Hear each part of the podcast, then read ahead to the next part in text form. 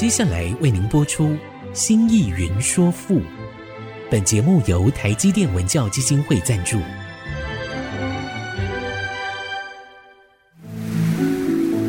从气盖山河的朝代风华，到细腻抒情的人生长叹，跨越朝代，开启诗词盛世，《新意云说赋》。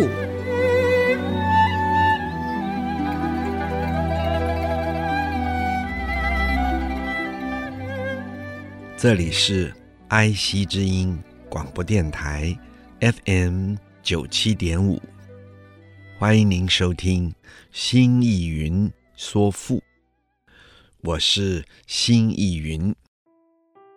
亲爱的听众朋友们，上一集我们讲到，玄闻处幽兮，蒙受为之不彰；离楼为涕兮，古以为无名；变白以为黑兮，岛上以为下；凤凰在脑兮，鸡屋详无。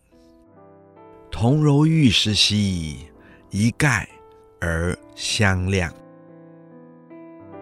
这张诗的意思是，把鲜明黑色的文采啊，放进了黑暗之中啊。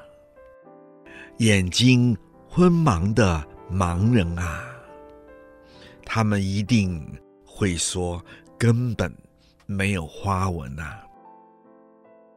当千里眼的离楼啊，眯起了他的眼睛啊，微微斜看着事物啊，眼睛昏蒙的盲人呐、啊，一定以为离楼也和他们一样啊，眼睛被粘合起来，成为了盲人呐、世俗之人啊，世俗之人啊，总是把白的说成黑的呀，总是把上下、天地、生命的秩序颠倒、错乱的认知啊。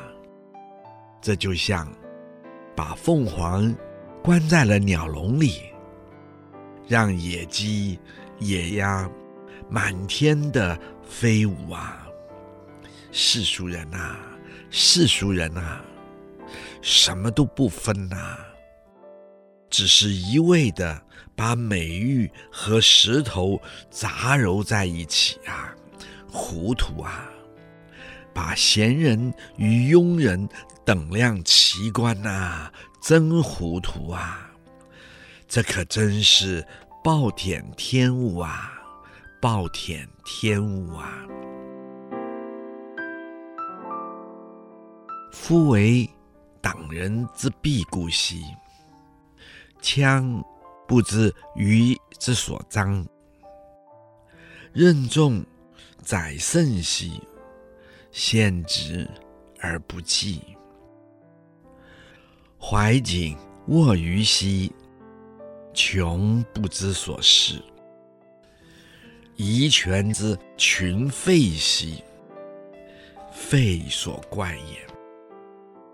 非俊宜节兮，故庸态也。夫为党人之必固兮，夫发语词无义，也可以做那些来说。为只是党人结党营私的小人知。是的，必固是必露而顽固。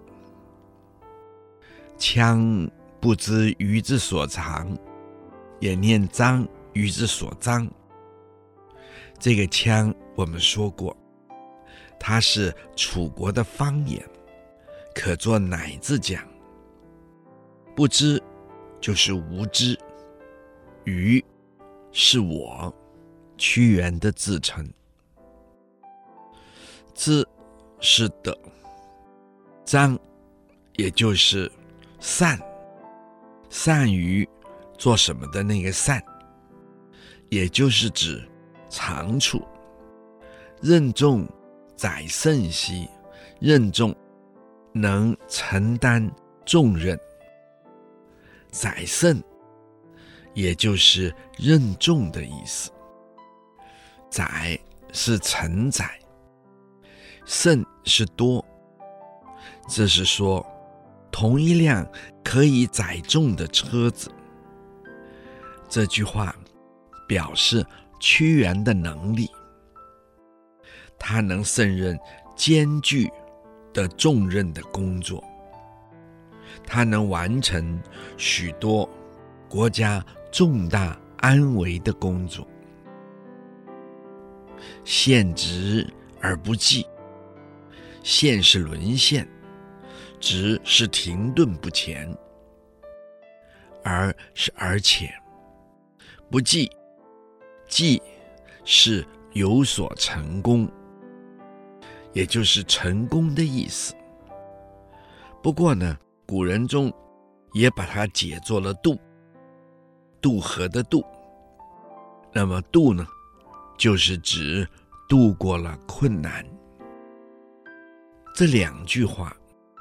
表示了屈原在身负重任的时候，因为受到了朝廷中结党营私的小人的干扰，使他虽然肩负重任，但却不能够全然的发挥，以至于无法完成。国家的工作，这就如同载重的车子陷入泥潭里而不得前进。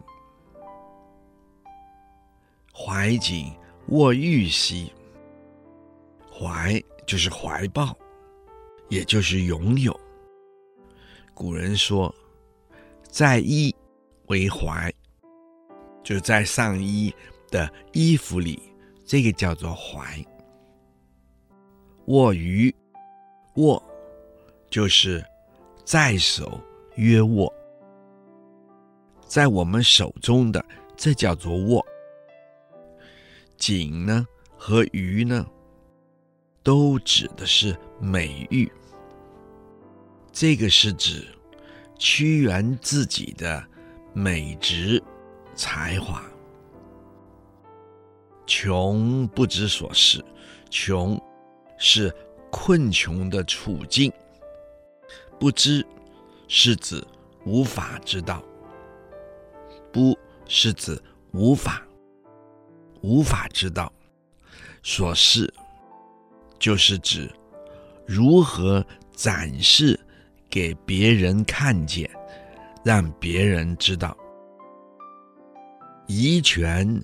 之权废兮，仪指的是乡里，遗权就是乡里之权，也就是乡下村镇中的那些狗，所谓的乡夷中的狗，群吠一起叫了起来，吠是狗叫。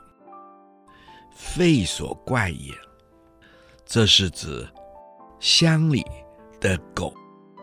常常一起群吠起来，其实没有什么事，他们只是对着他们认为怪异的事情一只叫了，大家就跟了叫了起来。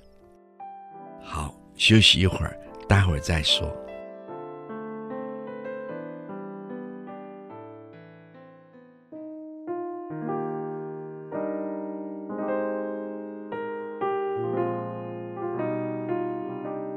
欢迎您再次的回到爱惜之音竹科广播 FM 九七点五新意云说赋。我们刚才说到了啊，一犬之群吠兮，乡邑里的狗，没见过特别的事情。他们常常一起吠叫起来，而所费的不过是他们觉得古怪的事情。这意义很深刻，请亲爱的听众朋友注意。最近，Netflix 有一个六集的电视剧，是意大利片，是表达一八八三年的时候的故事，也就是在那个时候，有一个女士，她拒绝遵照当时意大利也是欧洲的规矩。不准女孩子这个，不准女孩子那个，而他努力的去大学读完了法学院，拿到了律师资格。可是他到了社会上，却受到所有男人的打压，包括从皇帝，意大利的皇帝，然后到各贵族。以至于到他的父亲、他的哥哥，但是他全力以赴，协助他哥哥完成了好多极其难办的案子，最后连他哥哥都要为他争取，为他上诉，取得律师的资格。让他有资格进入大法院、法院。可是当时所有意大利的男人们全都怪异起来，说女人怎么可以做这个事情？这就让我想到这个仪权之群废兮的这样子的一种情景。最后。皇帝亲自下命令，不准上诉，判决这一位女律师取消她的资格，永不准踏入国家法院的一步。这个我们就可以了解到，今天西方女性何以争取她们的权利，而且想要。和男人一模一样的一个社会原因了。不过重点，我们不是在讲这个社会的问题，而谈到的是一犬之群废兮。当一个社会封闭的时候，人们对于他们不同意的事情，对于他们所看到的特例的人物，都觉得惊疑而怪叫起来，这就是一犬之群废兮。这部连续剧只有六集，蛮好看的，不紧张，也轻松。大家有兴趣不妨找出来看看。它叫《法律女王》。那么在。义犬之群废戏，也就是这种乡里的狗啊，没见过世面，遇到他们认为自己特异的事情，一只狗叫起来，大家就跟着叫。这只是对着他们认为怪异、不认识的事乱叫一通而已啊。非君宜节兮，非就是诽谤的诽，宜就是猜忌，俊杰就是杰出的贤才。于是他们对于所谓俊杰之士，不是诽谤，就是猜忌。这部戏里面，你就可以看到人们对于。女士在欧洲到十九世纪一八八三年，还充满着压制和遗迹，拒绝承认女性可能有的才能，这才引起二十世纪女性的平等要求的运动。故庸太息，故本来就是庸太，就是庸俗而愚蠢的态度。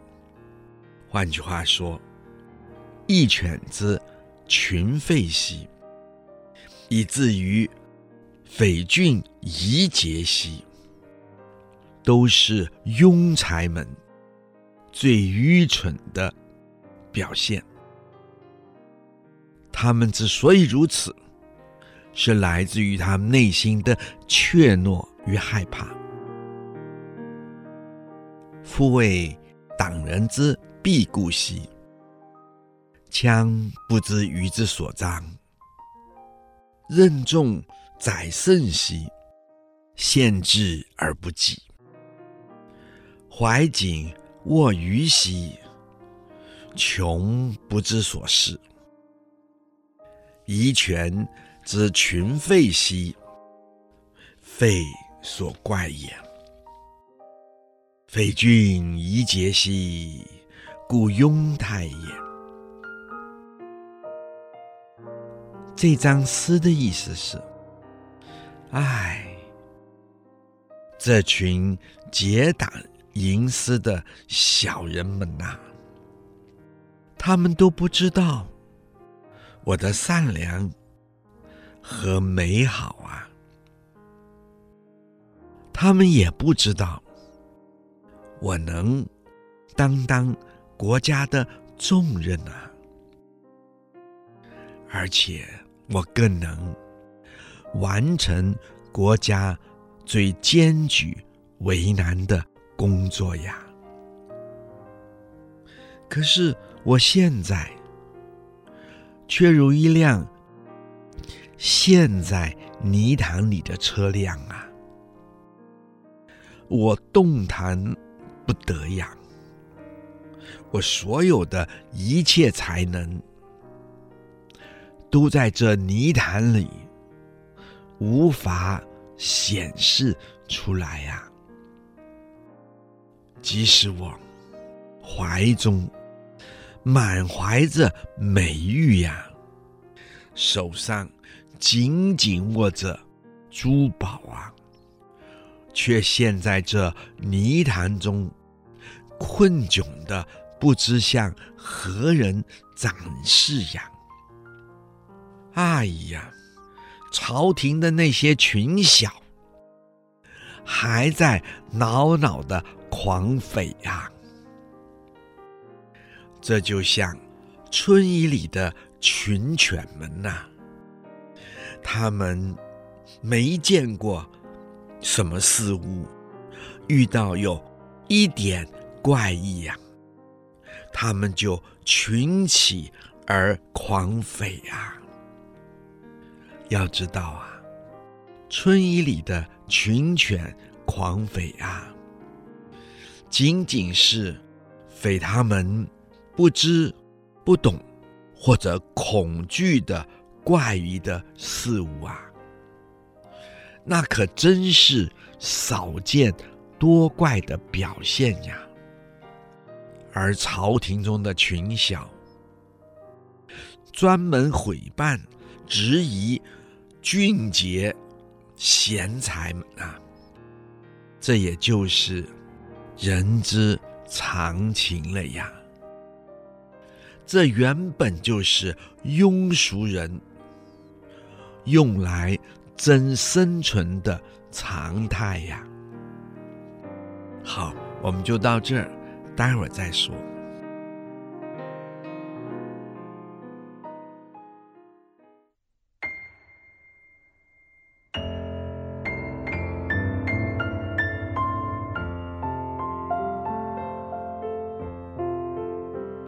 欢迎您再一次回到爱惜之音竹科广播 FM 九七点五，心意云说赋。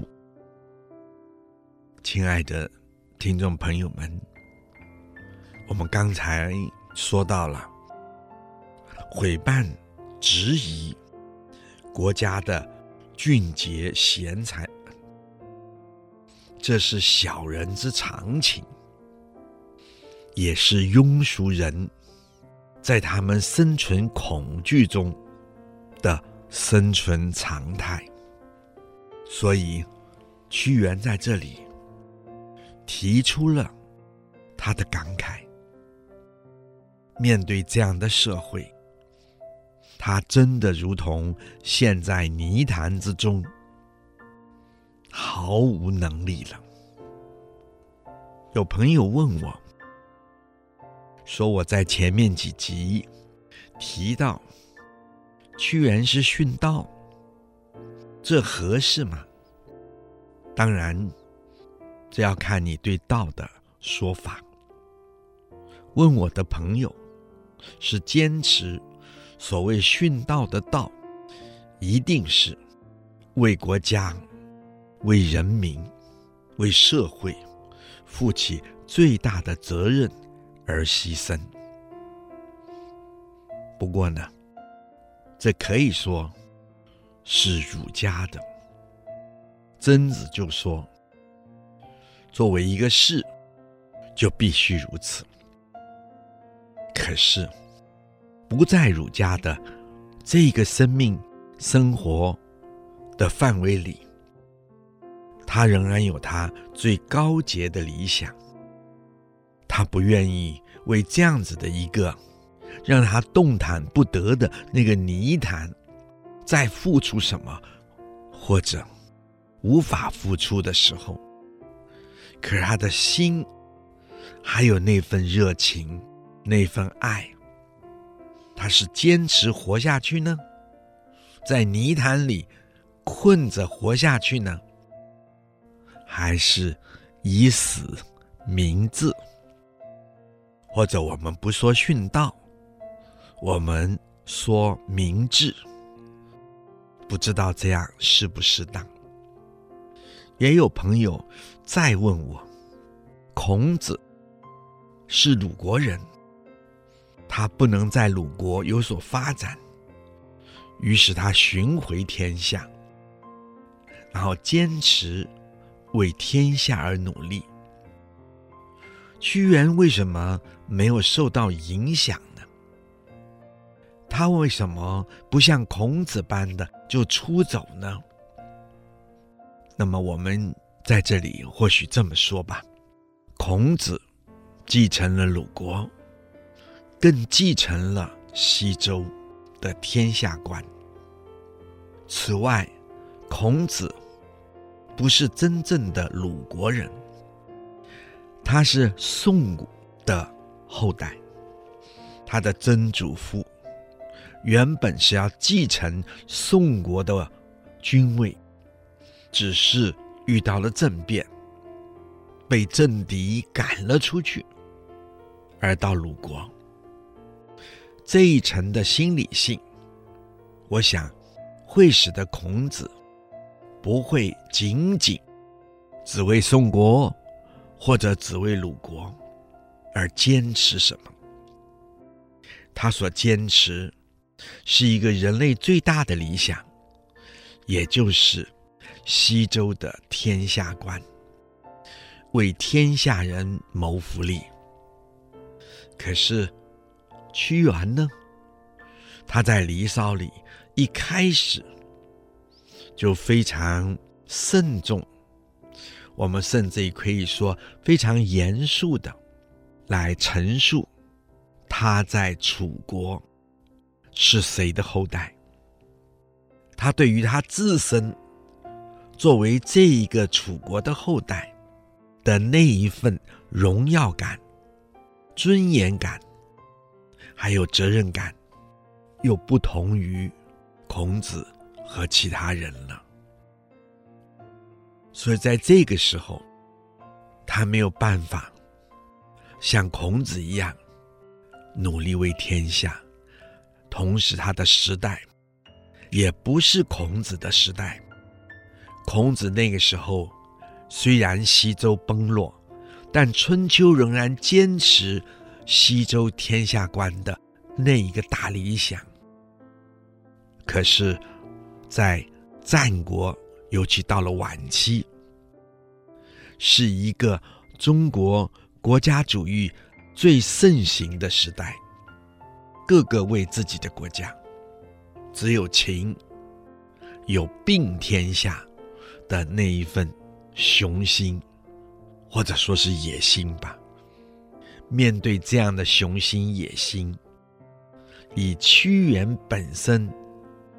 他的出身，他的身份，他自然没有办法去接受到秦国去，然后帮秦国统一天下的这一份想法了。这份想法对屈原来讲，那可真是离经叛道的吧。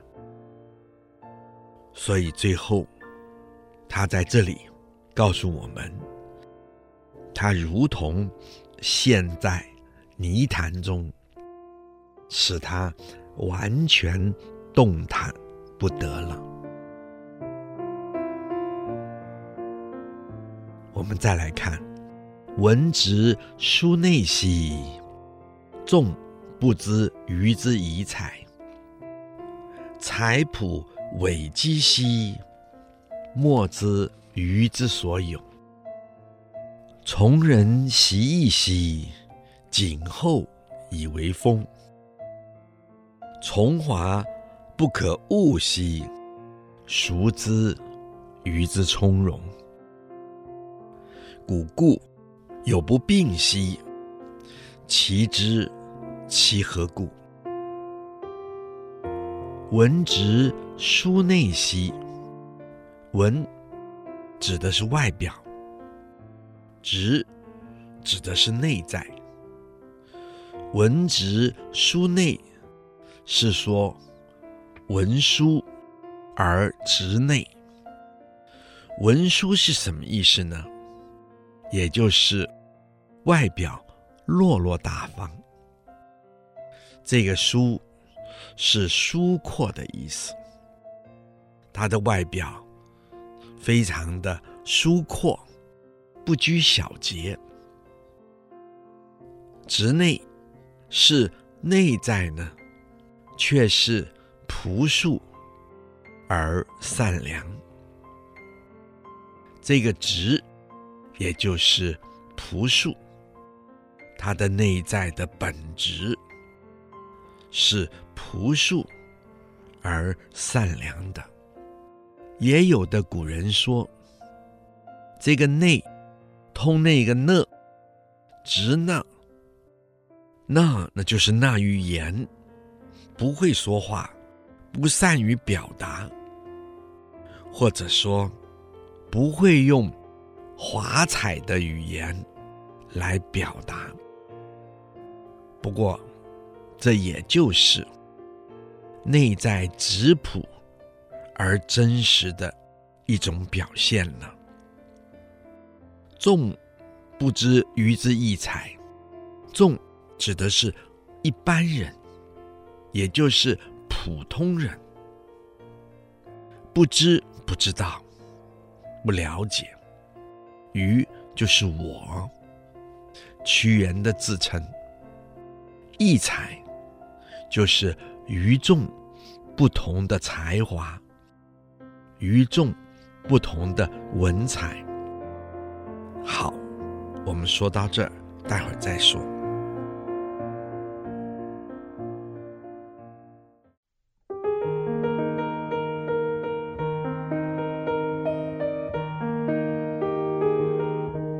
欢迎您再一次回到爱惜之音竹科广播，FM 九七点五。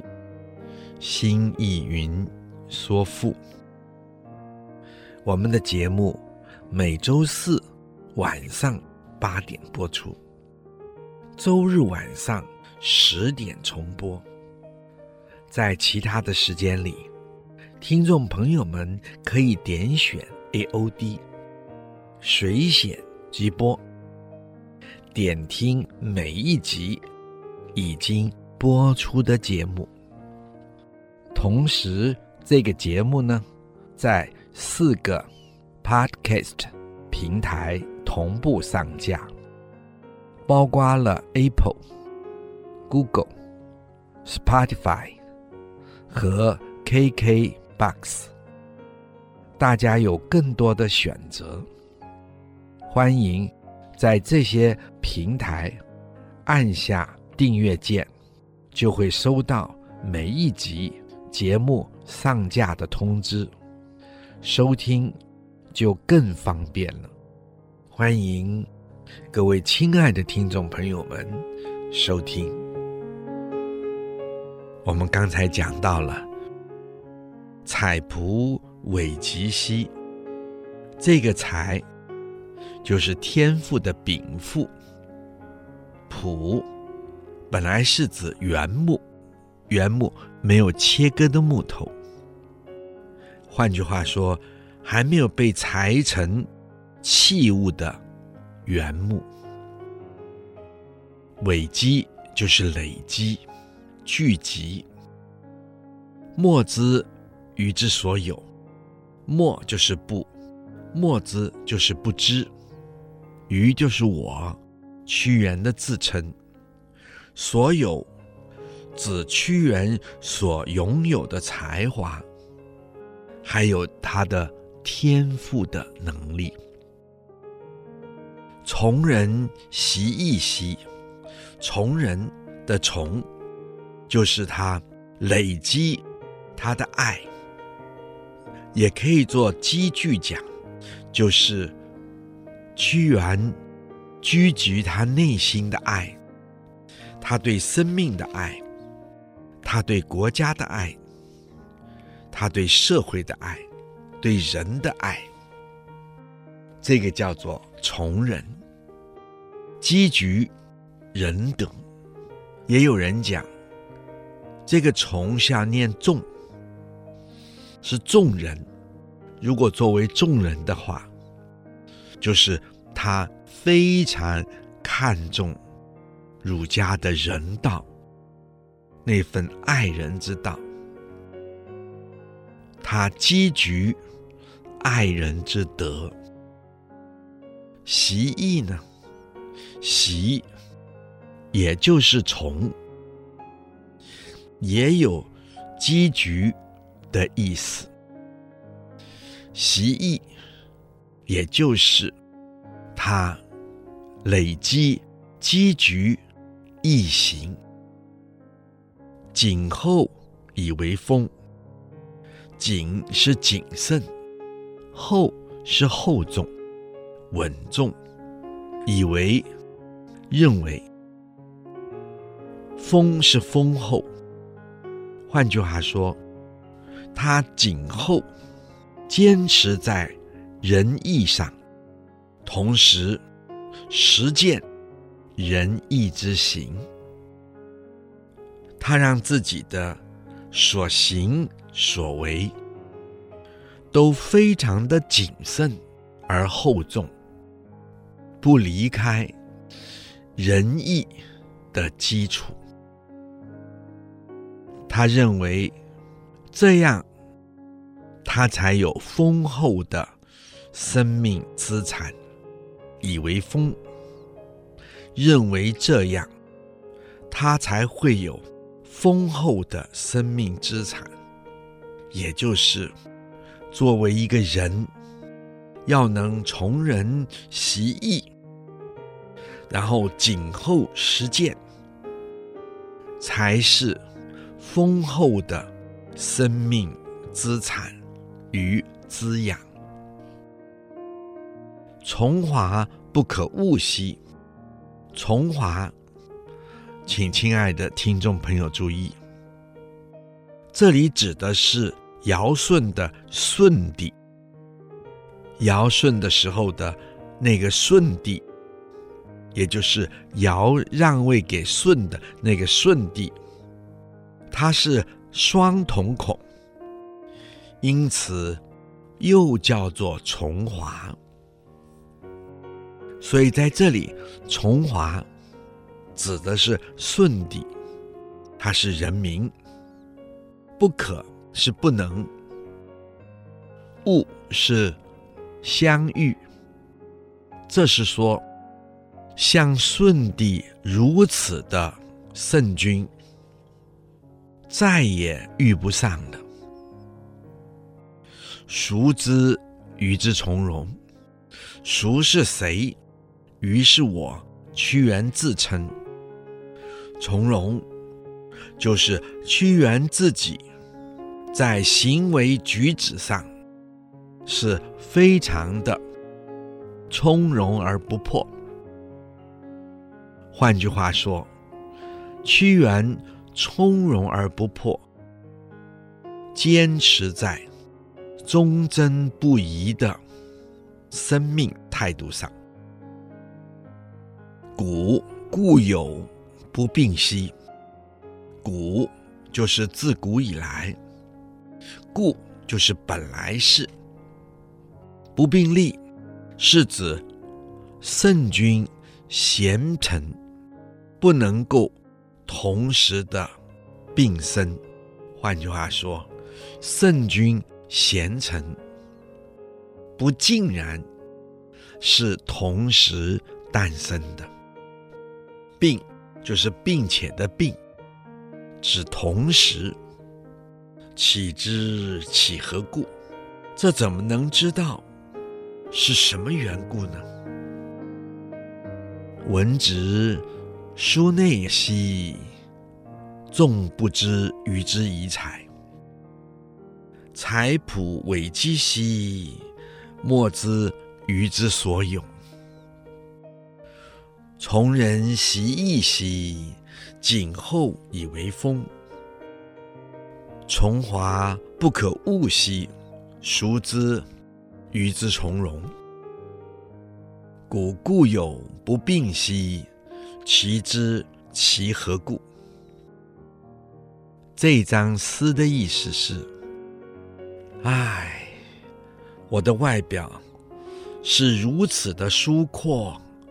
而落落大方啊！可是我的内心却是非常的木讷，而不善表达，不善自我标榜啊，以至于一般人都不知道我有特殊的才能与美德呀，不知道。我是可做栋梁的木材呀，我是一个栋梁的材料啊，我累积成为栋梁的这份材料，可是非常的丰富啊。然而，却没有人知道我所拥有的这些才华。与财富啊，我如此的看重着人呐、我如此的实践着义呀、啊，我稳稳当当的每一步都实践在仁义上啊，我认为如此才有丰厚的生命资产。才有丰富的做人的基本啊！唉，可是却再也遇不到像舜那样的圣君了呀！难道舜的时代已经完全过去了吗？唉，谁会知道我这忠贞不移的生命态度啊！不过我也能理解，在历史上，圣君贤臣本来就不是一定会在同一时间中诞生的呀，也没有人能知道那是什么原因啊。因为圣君与贤臣同时诞生，该是多好的时代呀！而这不就是所谓的生不逢辰的时代了吗？好，我们今天就说到这里。如果您有任何问题或者是想法，欢迎留言在 triple w 点 i c 九七五 dot com。刚刚提到的作品，我们也会放在节目的网页上，可以边听边参阅。新意云说赋，我们下次再会。领略赋中风华，朝代气象。新意云说赋，由台积电文教基金会赞助播出。台积电文教基金会邀您走进富的一方天地，与人文经典相遇。